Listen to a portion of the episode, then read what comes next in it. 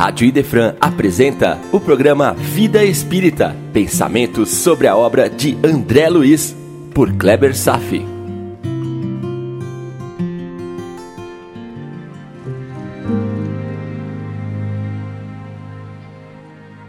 Olá, amigos, tudo bem? Nesse capítulo, André Luiz encontra grande oportunidade de reconciliação com um antigo desafeto. Aliás, esse capítulo bem que poderia ser denominado Grandes Desafios. Durante nossa jornada evolutiva, ao mesmo tempo que plantamos as sementes da bondade, nós também, lamentavelmente, semeamos equívocos que geram consequências desagradáveis a pessoas que nos cercam. Mesmo que não queiramos, mesmo que sejam ações não propositais, às vezes criamos situações que colocam outras pessoas em saia justa.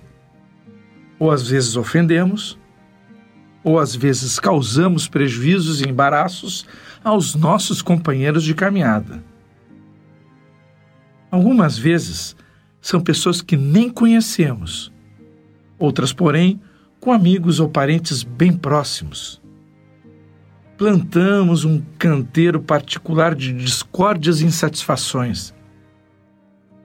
E eu apenas estou me referindo a situações em que não tenhamos a intenção deliberada de prejudicar alguém. Porque podem existir outras ocasiões em que propositalmente plantamos um terreno de discórdia moral com as outras pessoas, sem conjecturar quaisquer consequências nocivas para o futuro. Fazemos por vingança, por raiva, ciúmes, inveja, orgulho ferido, etc.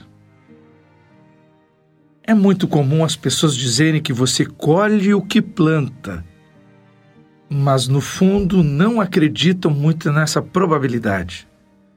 Muitas vezes dizem que a vida está pautada pela lei de ação e reação mas na verdade apenas acreditam nessa verdade da boca para fora. André Luiz acaba de experimentar uma colheita sobre um plantio que fez há muito tempo, junto com seu pai, que proporcionou sofrimento do velho Silveira e sua família. Sentiu o coração enregelar ao encontro de um antigo prejudicado seu e perdeu o rebolado por completo. Atenção aqui, um aviso. Todos nós, sem exceção, iremos nos reencontrar face a face com todos os nossos desafetos. Todos, absolutamente todos, ainda viveremos uma das situações mais constrangedoras possíveis de se experimentar que é estar diante de um desafeto numa outra condição de vida e de existência. Eu vou relatar uma experiência. Há uns três anos eu criei para mim um programa pessoal para implementar em vida o reencontro de alguns desafetos do passado. Alguns deles, ainda por cima, muito amigos, mas que por questão de pequenez espiritual eu não soube cultivar na época a devida delicadeza de um amigo compreensivo e gerei consequências dolorosas. Não vou entrar em detalhes sobre nomes nem os motivos. Vou retratar algumas situações que emergiram desta iniciativa. Primeiro, é extremamente difícil tornar prática esta iniciativa é preciso romper forças muito poderosas, milenarmente construídas em nossa alma. São forças de constrangimento natural que só existem em pessoas vaidosas e egoístas. Se eu estivesse vivendo um ambiente mental realmente humilde, não sentiria tanta dificuldade em romper comigo mesmo. Olha, gente, foi dificílimo. Então, eu me armei a coragem e fui ao resgate. Para alguma dessas pessoas, eu realmente havia cometido erros de comportamento. Então, quando as encontrei, Expliquei que havia pensado nela, lembrado da situação e refletido muito, mas que aprendi que a vida é muito curta e que eu fazia questão de reverter, buscando o melhor sentimento dentro do coração, e que pedi a este amigo para ele me perdoar, perdoar a minha fraqueza, a minha insolência, que eu desejava o melhor da vida para ele e que estaria de coração aberto para recomeçar a nossa boa e velha amizade. Para surpresa, todas as pessoas gostaram da iniciativa e a maioria disse que até já haviam esquecido e ficaram felizes. Olha, meus amigos, a sensação de leveza, de tirar uma pedra do coração, não tem como descrever. Com algumas delas, estou mantendo relações de amizade até hoje. Por muito tempo, eu já havia escutado bom conselho para não levar desafetos para o túmulo. É claro que não prevejo desencarnar amanhã, mas o quanto antes eu, você, todos nós, pudermos experimentar o sentimento verdadeiro de reconciliação o quanto antes possível, isso surtirá um efeito, um impacto tremendo nas nossas vidas. E tem mais. Algumas pessoas dessa lista de desafetos estão enquadradas naquelas pessoas às quais eu nada fiz de mal. Mas o contrário. Foram pessoas que me feriram ou me causaram danos, alguns bastante significativos. E sabem o que eu fiz? Eu fiz um ajuste na minha escala de valores e coloquei as relações humanas de amizade acima de quaisquer outros valores menores. E também busquei a reconciliação com elas.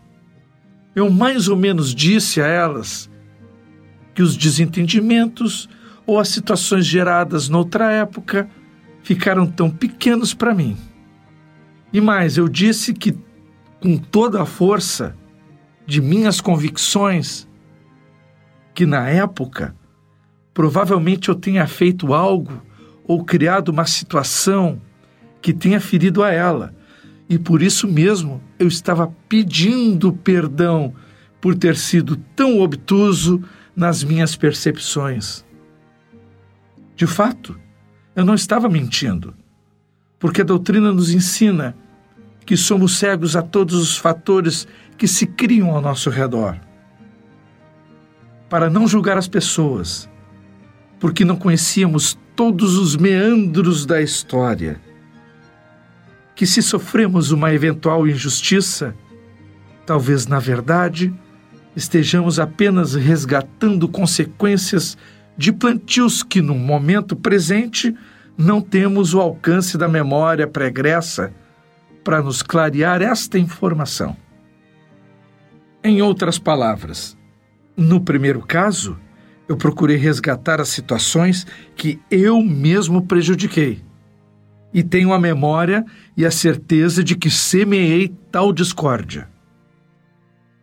Mas no segundo caso, acreditei pela força das convicções que o Espiritismo me ensinou ao longo da minha vida que a lei de ação e reação não é apenas uma força de expressão. Ação e reação é lei natural. E a partir dessa convicção, aceitei que o que aparentemente pode soar como uma injustiça, na verdade esconde uma história muito maior e transcendente, fora do alcance da minha consciência presente, porém totalmente ao alcance do meu coração. Na verdade, na segunda situação, eu não sofri injustiça. Eu colhi a dor que eu mesmo plantei em outra era. Por isso, resgatar e pedir perdão a esses amigos e esquecer o que sofri foi muito mais gratificante, pois demonstra uma fé viva dos ensinamentos que assimilei. André Luiz conseguiu resgatar uma amizade com Vieira, porém já no plano espiritual. O desafio é tentarmos aqui, ainda encarnados, restabelecermos os vínculos corrompidos. Mas, e se a outra pessoa não corresponder? Eu respondo o que aconteceu comigo. Disse a mim mesmo que a minha parte estava cumprida. E se tal pessoa no futuro vier de braços abertos, eu estarei com as janelas do meu coração abertos para recebê-la. Esta lição de André Luiz deve ser propagada, divulgada, estimulada. Afinal, como ele mesmo disse, aspas, nossos adversários não são propriamente inimigos, e sim benfeitores. Fecha aspas. Eu sinto na alma os benefícios desta benfeitoria, pela sensação de felicidade que se irradia. A felicidade que se irradia é como uma luz, como conclui André Luiz, abre aspas.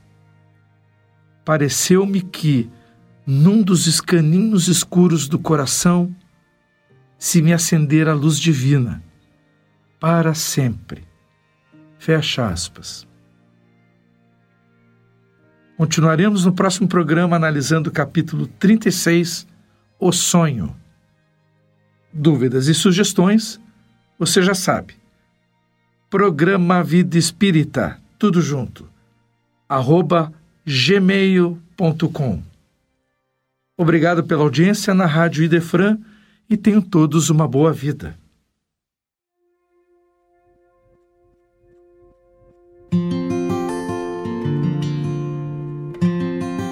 Rádio Idefran apresentou o programa Vida Espírita, por Kleber Safi. Todas as terças e quintas, às nove da manhã. Programa Vida Espírita